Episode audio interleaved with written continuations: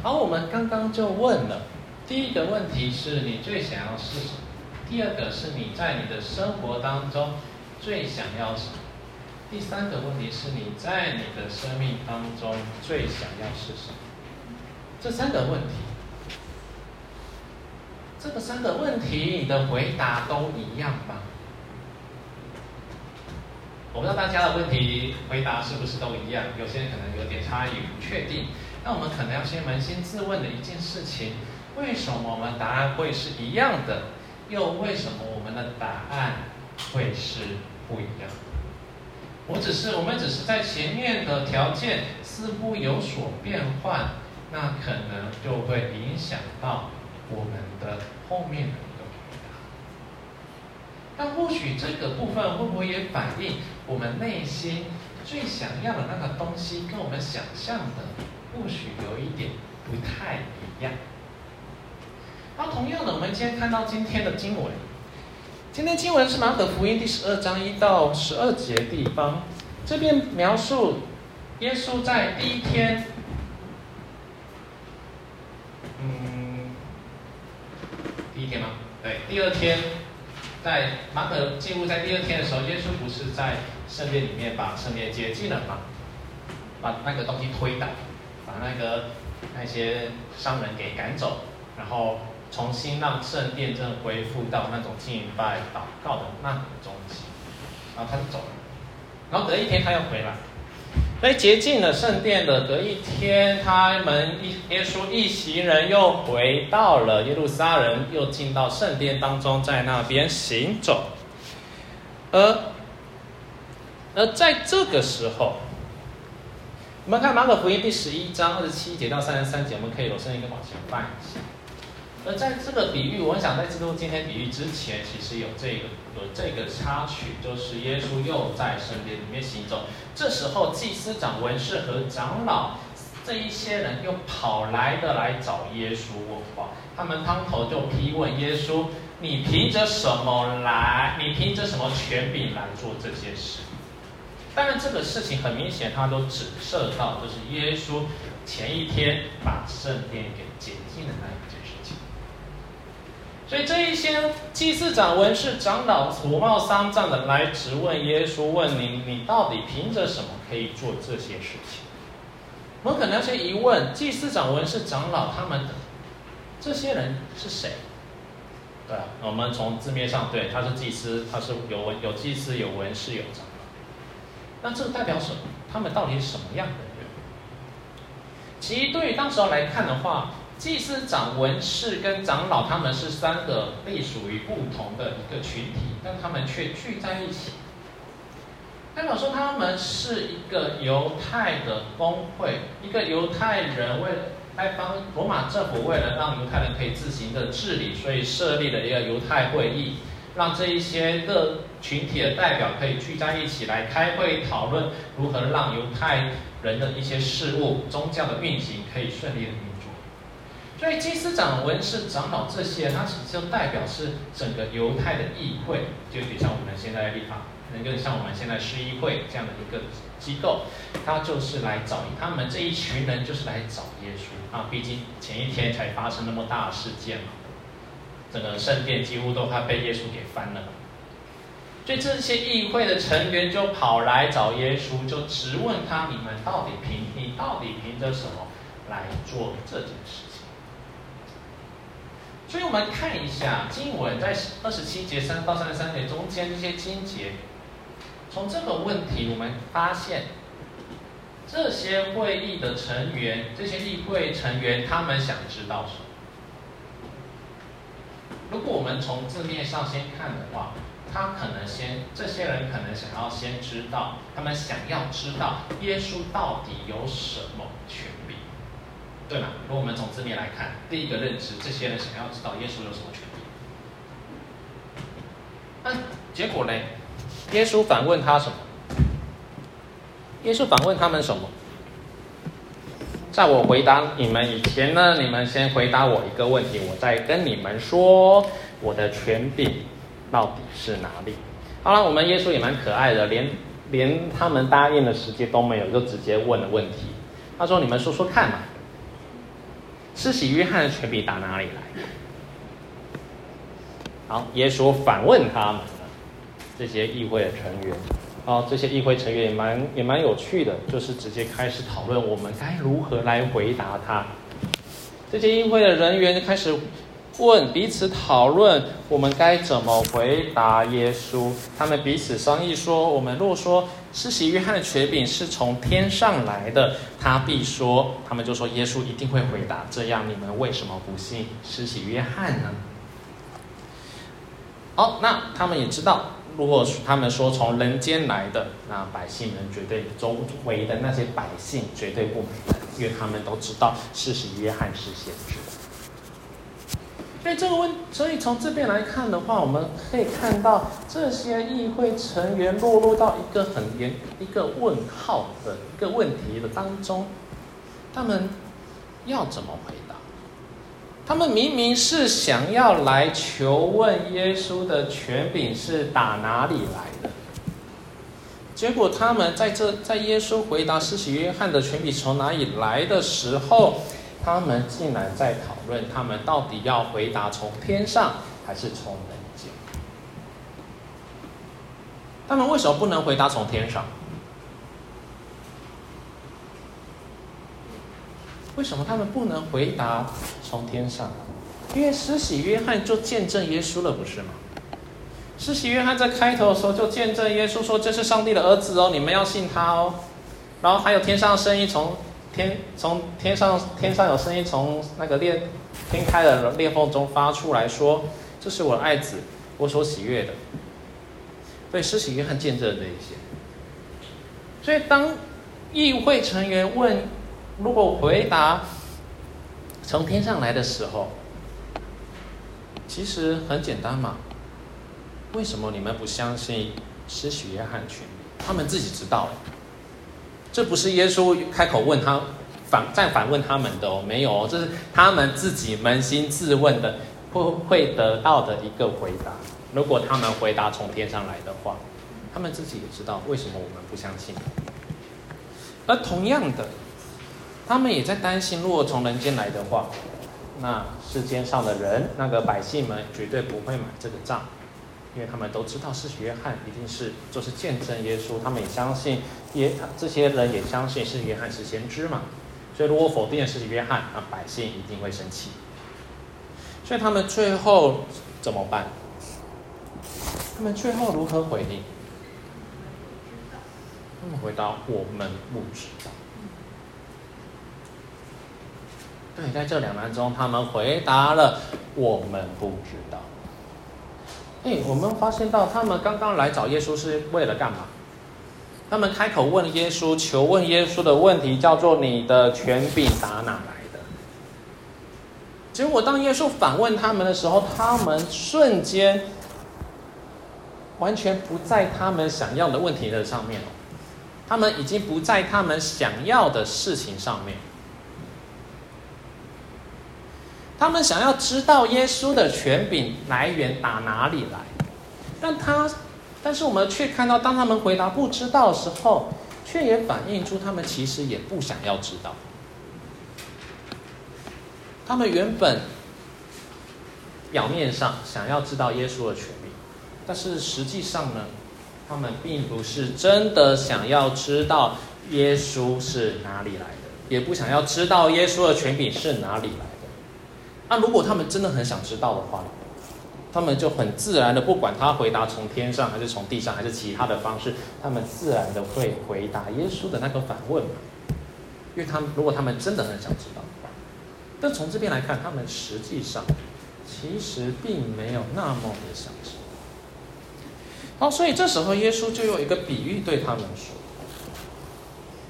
面对这些议会成员。耶稣为他们立了一个比喻，来跟他们说。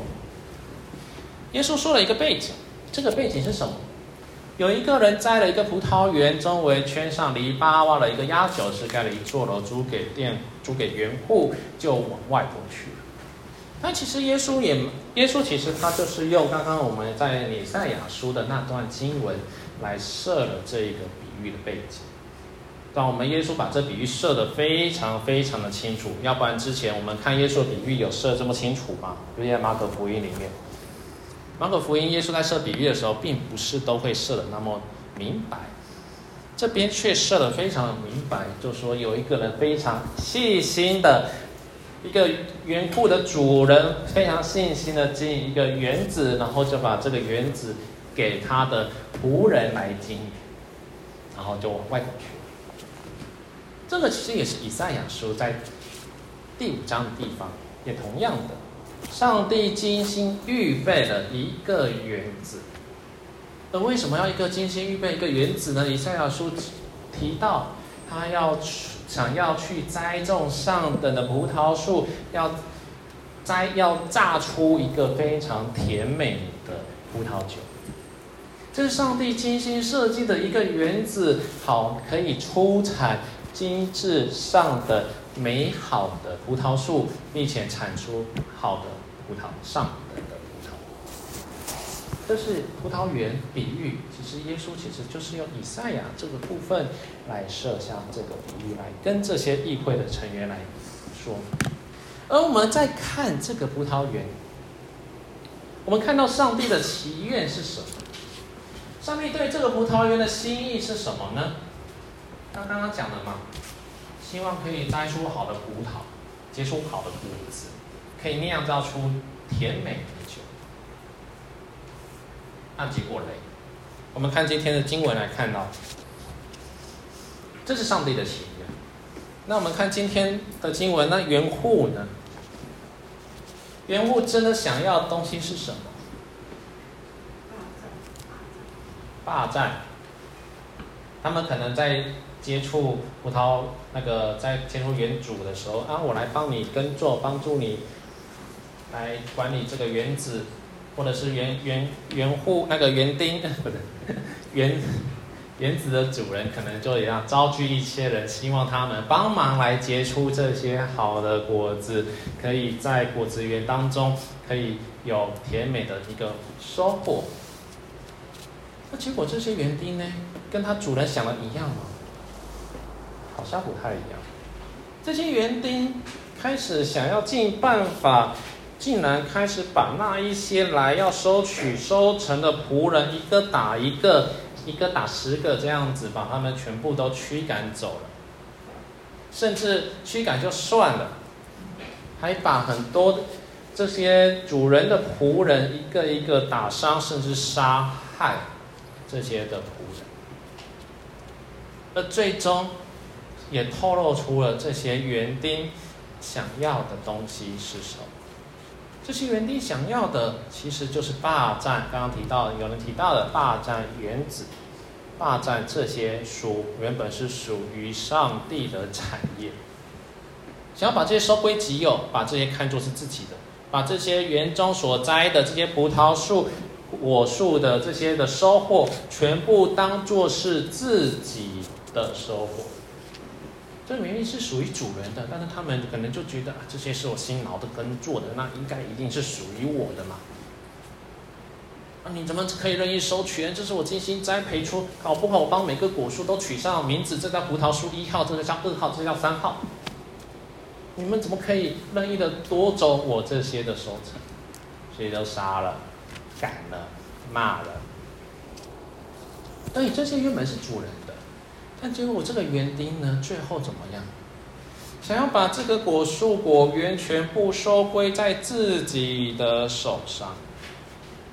但是我们也看到这主人呢，这个主人到最后仍然还在相信这些的园丁，觉得这些园丁还是会看在我这主人的面子上、主人的心意上、主人的期待上面。可以给予，可以给出那个上好的故事。结果发生什么事？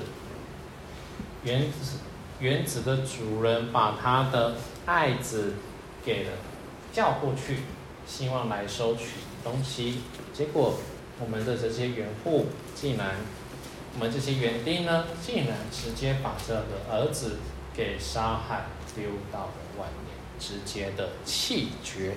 这个爱子，这个园子的爱子。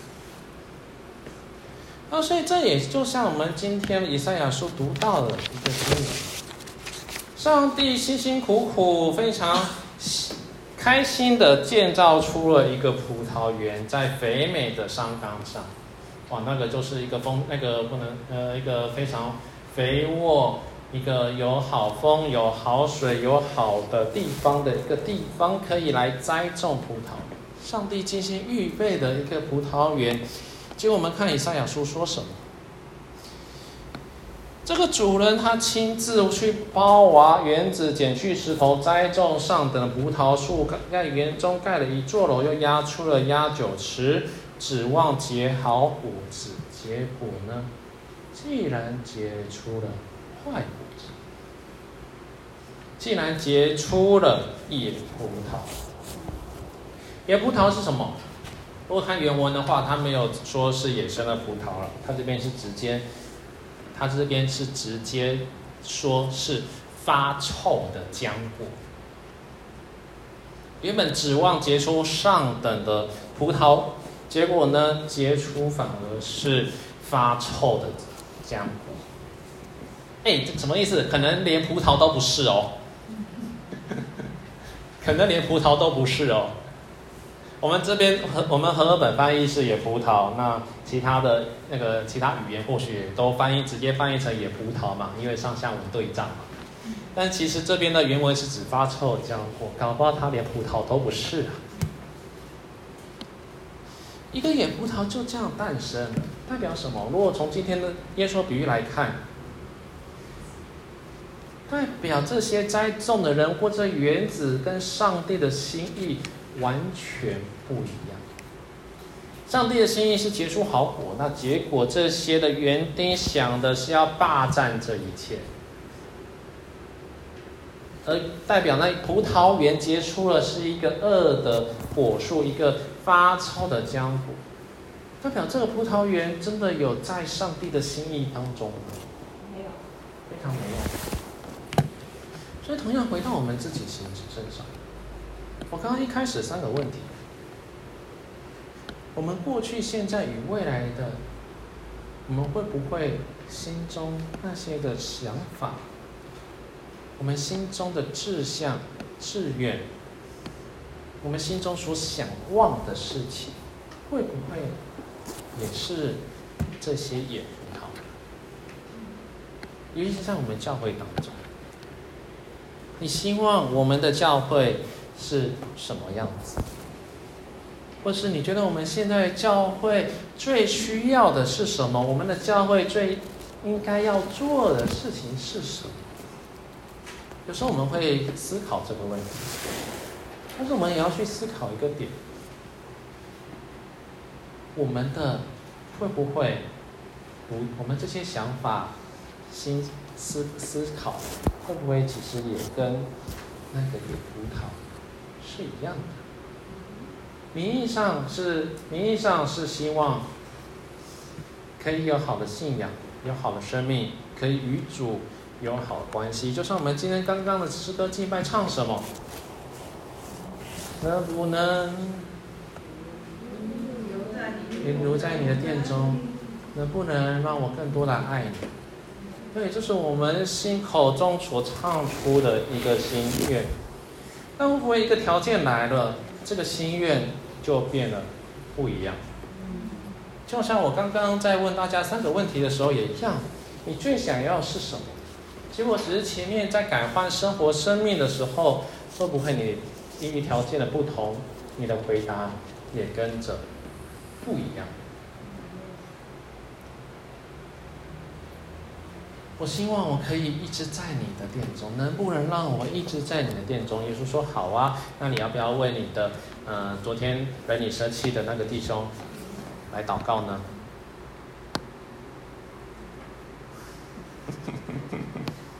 那个上礼拜才把你臭骂一顿的姐妹，你要为她祷告吗？呃，我考虑一下，我先走了。对不对？有时候我们有时候我们敬拜唱的很开心，好像非常热心热血。但是如果真的把这个敬拜的歌词回应在自己生命里面的时候，哦，主啊，原谅我，求你帮助我吧。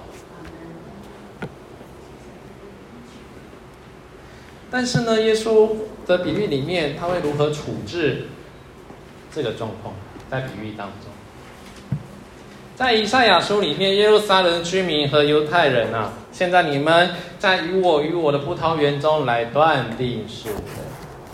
同样的，耶稣也问了这些的人说：“这样葡萄园的主人要怎么办呢？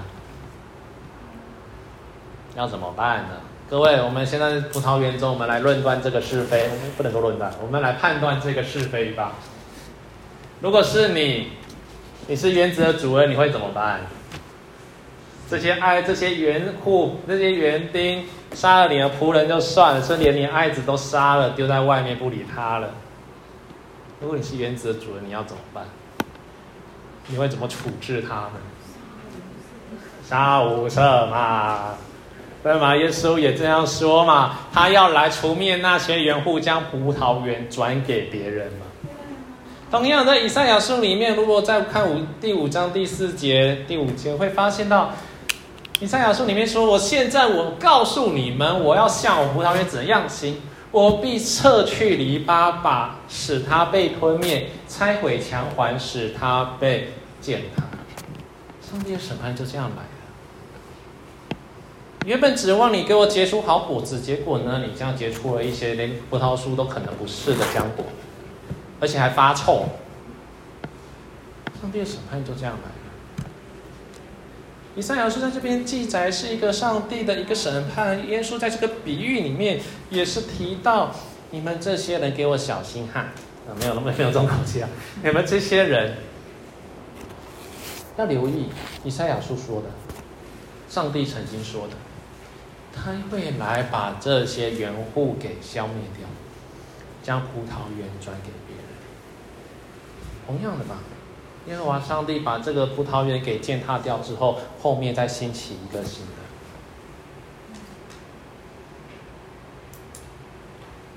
这是一个审判，这是个上帝耶稣透过比喻跟他们在讲的一个审判。他其实在告诉这些人一件事情，他们在告诉保使徒，其实应该不是使徒，耶稣其实在告诉这些，在告诉周围的人一件事情：我们所想的，你们这些百姓所想的，或许跟上帝想的是完全不一样。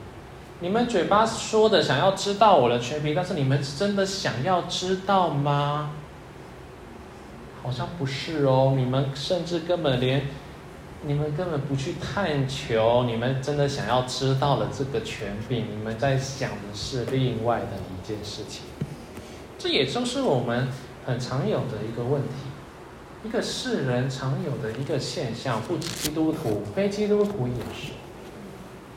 保罗在他罗马书第一章、第二章、第三章的时候，其实一直提到一个很重要的观念，不管你是犹太人还是外邦人。他告诉大家，保罗告诉大家，神其实一直都在，不论是在犹太人的范围，还是在外邦人的范围，神一直都在。冥冥当中，神就已经显现出来了，只是什么？没有人认出来，没有人去认识他，没有人想要理会这一个创造宇宙万物的上帝，没有人去行善。全部的人，不管你是犹太人还是外邦人，你们都是在罪的里面，因为你们其实都没有想要来认识这一位创造宇宙万物的上帝。所以，其实从这边带告诉我们一件事情：我们都会是那葡萄园，我们都会是那恶园。神在我们身上，或是神在世人的身上，其实都看见美好，都有他美好的看见。就像他创造创造宇宙的时候，创造世界的时候，他看他每一个创造都是什么？好啊，甚好啊，very good，perfect 啊，bravo。神看我们都是好的，是美善的，是圣洁的，是生生不息。这也让我想到，我们礼拜五牧师在带那个小组的时候，也问了一句话嘛：我们会用“你今天圣洁吗”来问好？当我们在说你圣我是不是圣洁的时候，我们都会冥冥之中都知道，那我应该要圣洁，但是好像哪里怪怪的。啊，如果再直接一点哈，我就不圣洁嘛，你要怎样？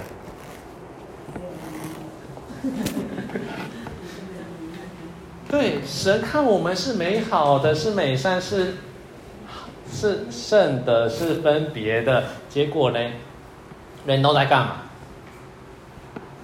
人都在破坏、败坏、破坏、破坏自己，也破坏别人；败坏自己，破坏他人，破坏关系，破坏上帝的创造，破坏整个自然万物。我们嘴巴上说要与环境共存，那实际上呢，有共存这件事情吗？仍然，就算你说共存，尽量减少，但是你还是在破坏。所以从这边来看，我们跟上帝的心意是如此的遥远。我们嘴巴说我们爱他，但是实际上，当他的话语进到我们生命当中的时候，我们都会难以招架，难以抗拒。所以自然的，如果我们都想着上帝的这些善，我们都想着要追求，我们想着要一个。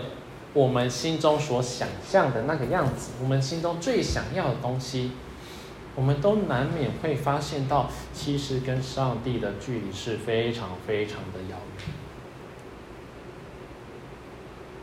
我们说追求上帝，但实际上当真的来的时候，可能不是我们想要的。嗯，这也让我想到，就是以前我在带一些学生的时候。哎，圣尚哥，那个可以为我找另外一半祷告吗？可以啊。我说可以啊，嗯，条件。条件开出来啊。那我自己也缺啊，那时候，以前我自己也缺啊。嗯。哦，那个，那怎么帮你祷告呢？有没有有没有择偶条件啊？我就这样问他。有啊，我希望他是一个至少是一个基督徒嘛。那呃，外表就随便了，然后呃。只要他是一个爱主的呃弟兄或是姐妹，嗯、就好了。哦，你确定吗？要不要再细一点？我就问他，你确定吗？你要不要再细一点哦？哎，这边有一个爱主的弟兄哦，没有了，开玩笑的。哦，那我在想，他就说好，我就想想，那希望呃身高不会太矮，那个相处上面相相处上面可以。呃，可以不会太难相处，或者是说，呃，就开始就开始列一些很多的条件出来，然后我就一个一个条件，好好好好好，那我来为他祷告。好，结果呢，一个月后，哦，他祷告对象还真的出来了，感谢上帝，他祷告对象，我那个帮他检查一下，嗯，这条件完全符合他要的，那我就把他们介，那我就把他介绍他。给他们时间相处，结果呢？后来那一个来祷告的说：“哎，是上哥，他不是我要的。”啊啊，这不是你找的条件吗？啊，对，我就不喜欢他嘛，我有什么办法？对，我想这是一个很标准示范嘛，就是我想要的，其实我们自己想要的，或许。对，我们说要把这个主权交给上帝嘛，我们就为这事情祷告嘛。啊，结果，当上帝真的预备了，当上帝还真的很恩待你的预备那个环境给你的，你可能还会跟上帝说：“上帝啊，这跟我想的不一样，你可以收回去吗？”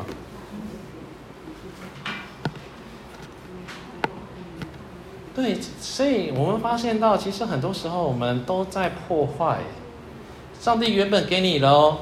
结果你还破坏它，硬把它给拆散掉。那个交往事情小，更麻烦。如果在婚姻里面，那个更、更更、更统大了。可能在台下许许的立许的誓约，说永远不离弃你。结果到最后呢，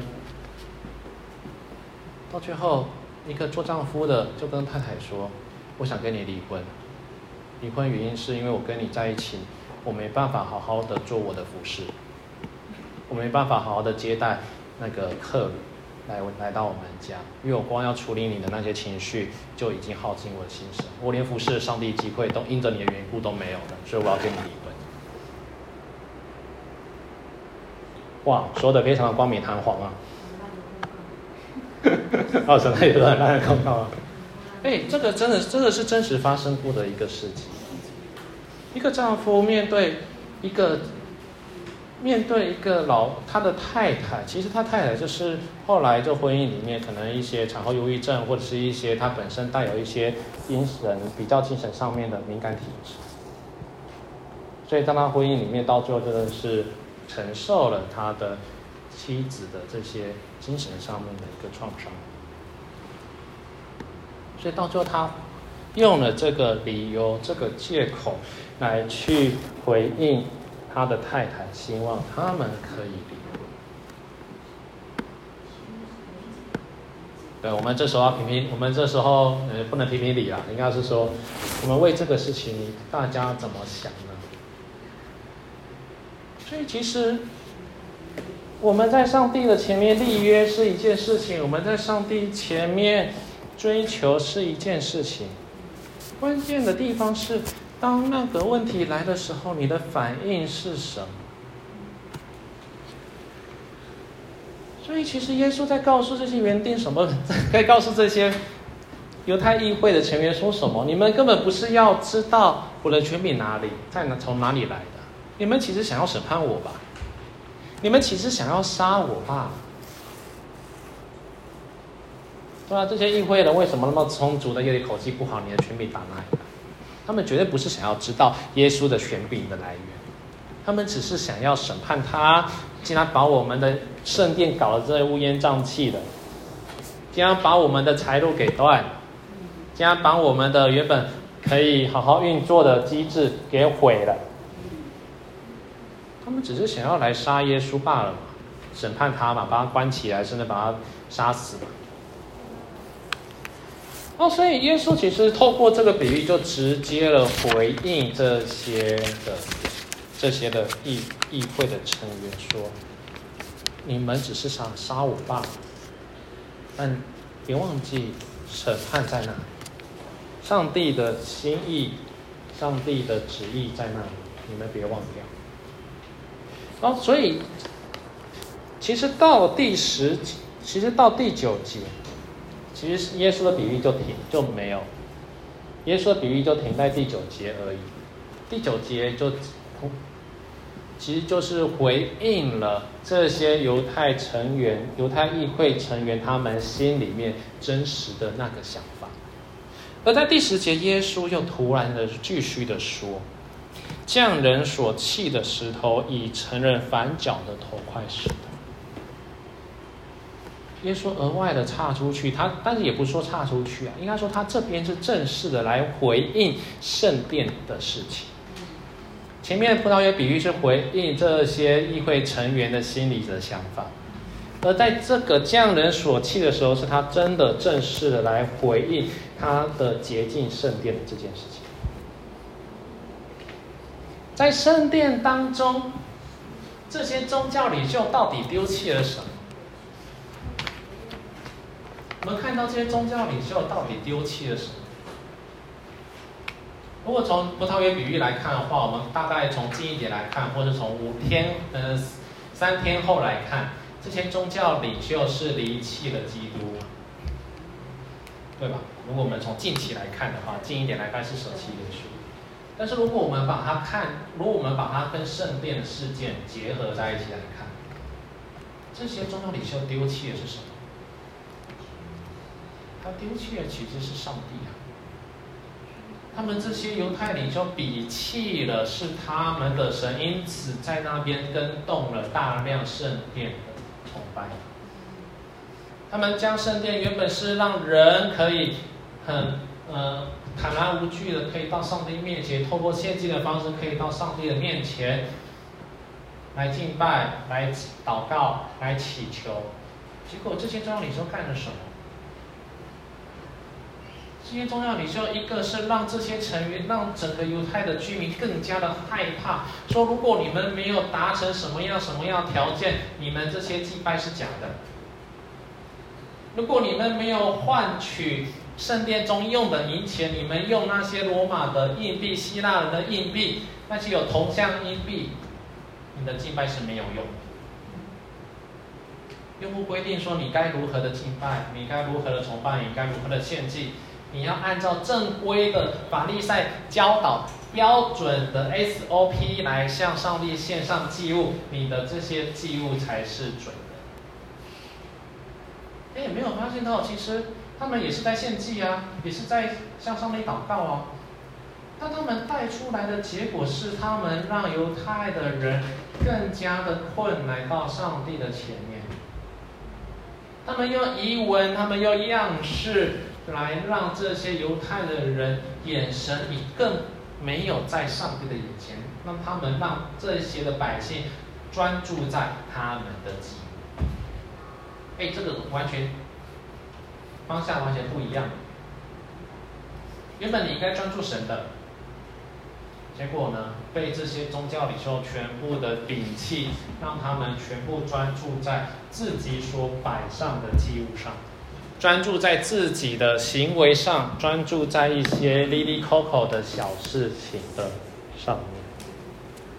所以，其实回应到圣殿里面，我们发现耶稣说，那匠人所砌的石头，其实就是指上帝啊。这些匠人把上帝踢到一边呐。我要重视我的敬拜，我要重视我的样式。虽然他们口口声声说我们重视神，但是他们更多的反而是重视自己的想法罢了。所以这边耶稣把它诠释成真正的匠人是也是上帝啊，真正的匠人把自己成为了那个房角石啊。大家想象一个画面吗？一个一个石匠师傅，啊，语叔不在，嗯，那个建筑系的不在，嗯，一个石匠的师傅。跑去了房角，去承担了所有房子的根基啊！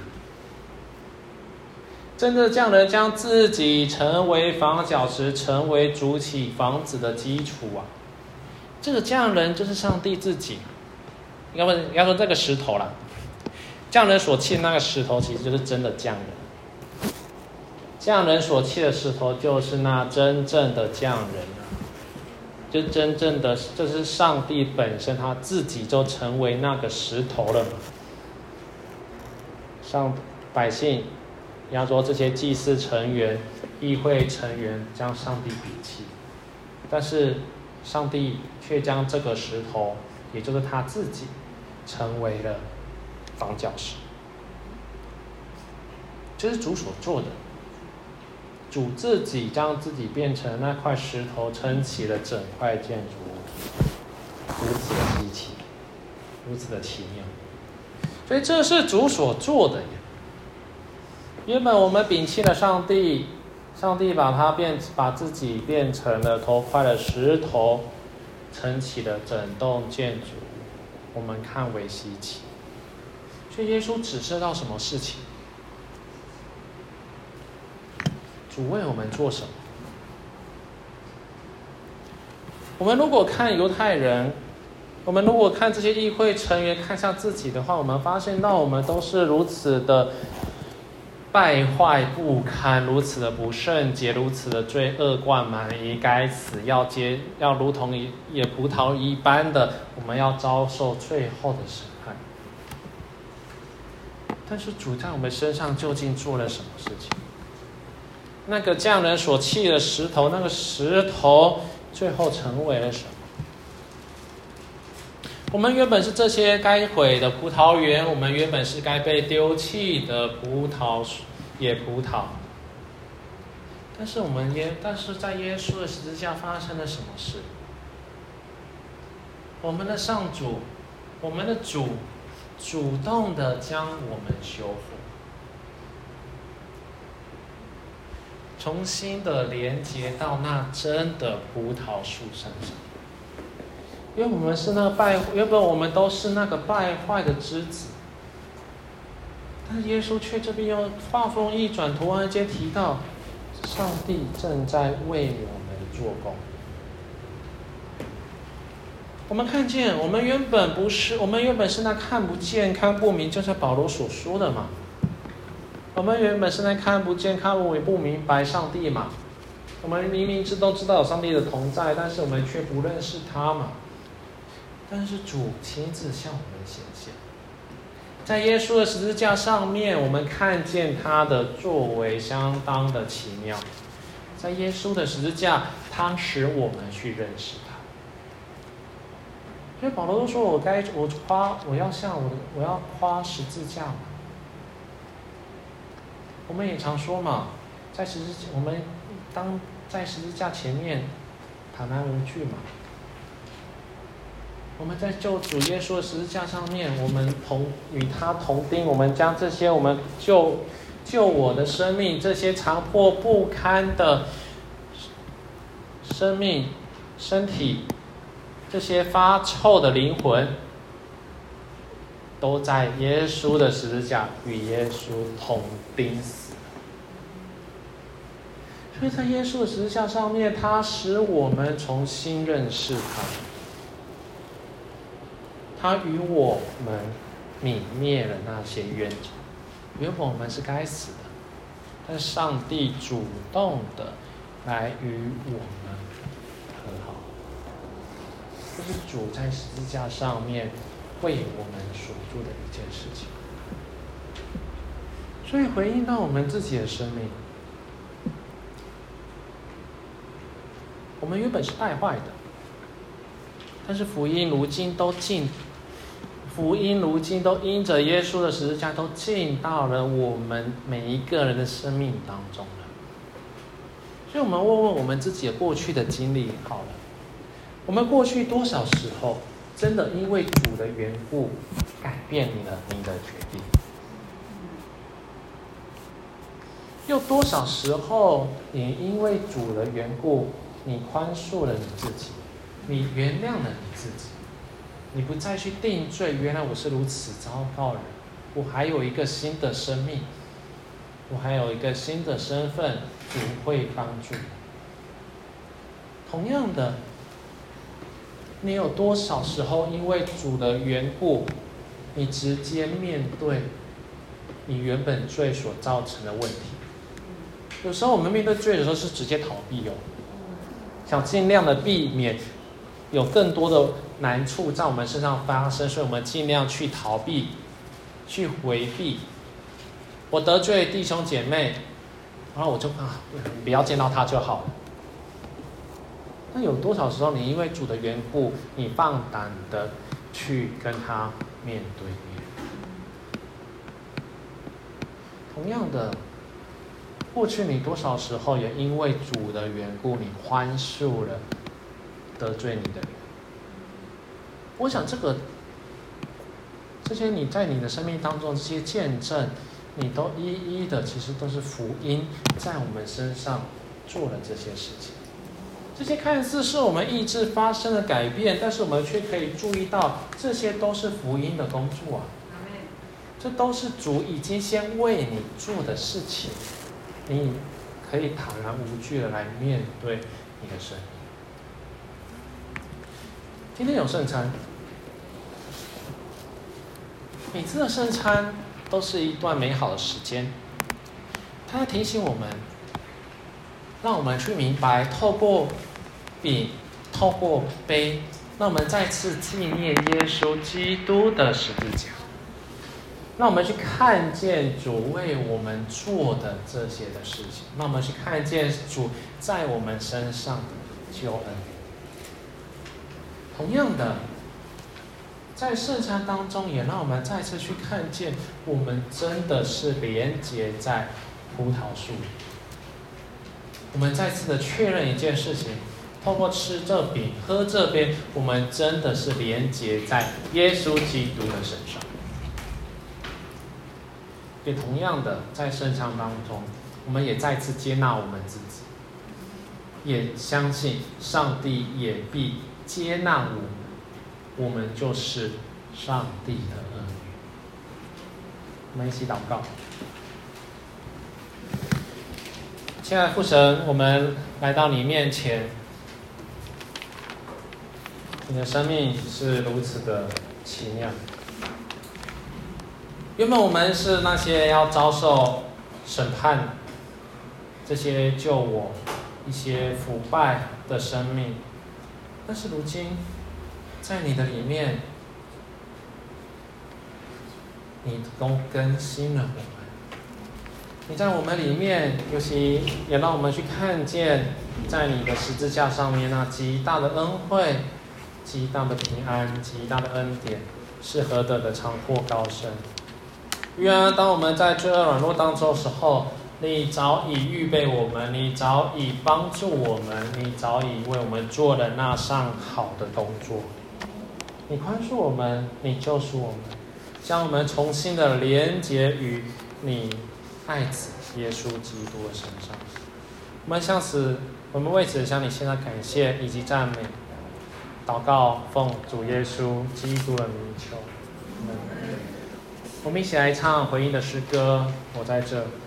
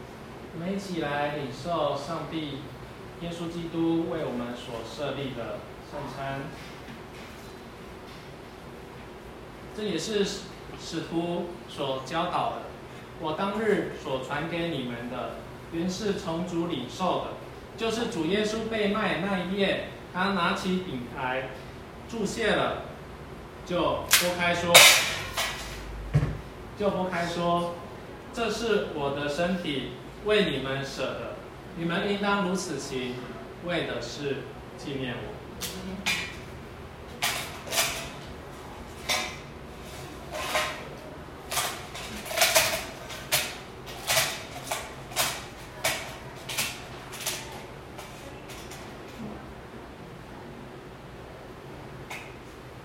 饭后，他也照样拿起杯来说：“这杯是我的血所立的新约，你们每逢喝的时候，要如此行，为的是纪念我。你们每逢吃这饼、喝这杯，是表明主的死，直到他来。”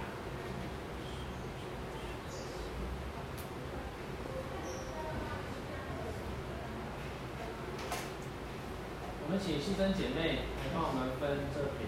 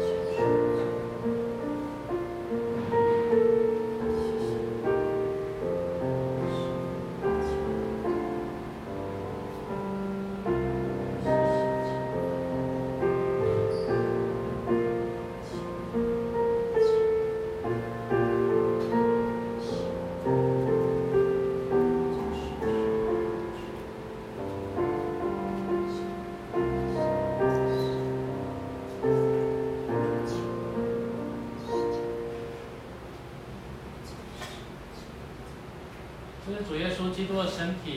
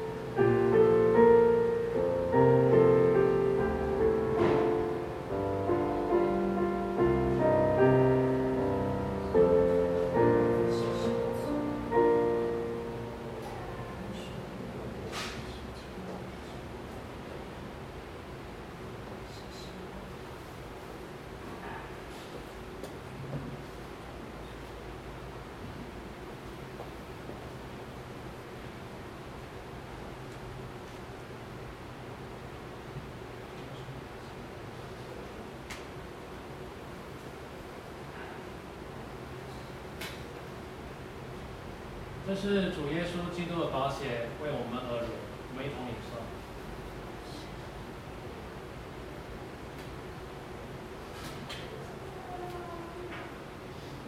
我们一起来祷告。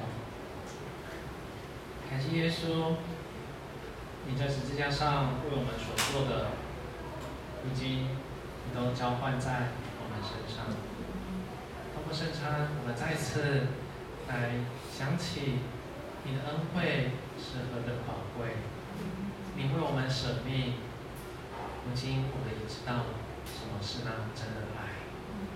但愿你的舍命，但愿你为我们所做的，都在我们生命里面成为那信心的种子，让我们向你，也向着你的平安，不是不是我们周遭的弟兄姐妹，彼此和睦，彼此相爱。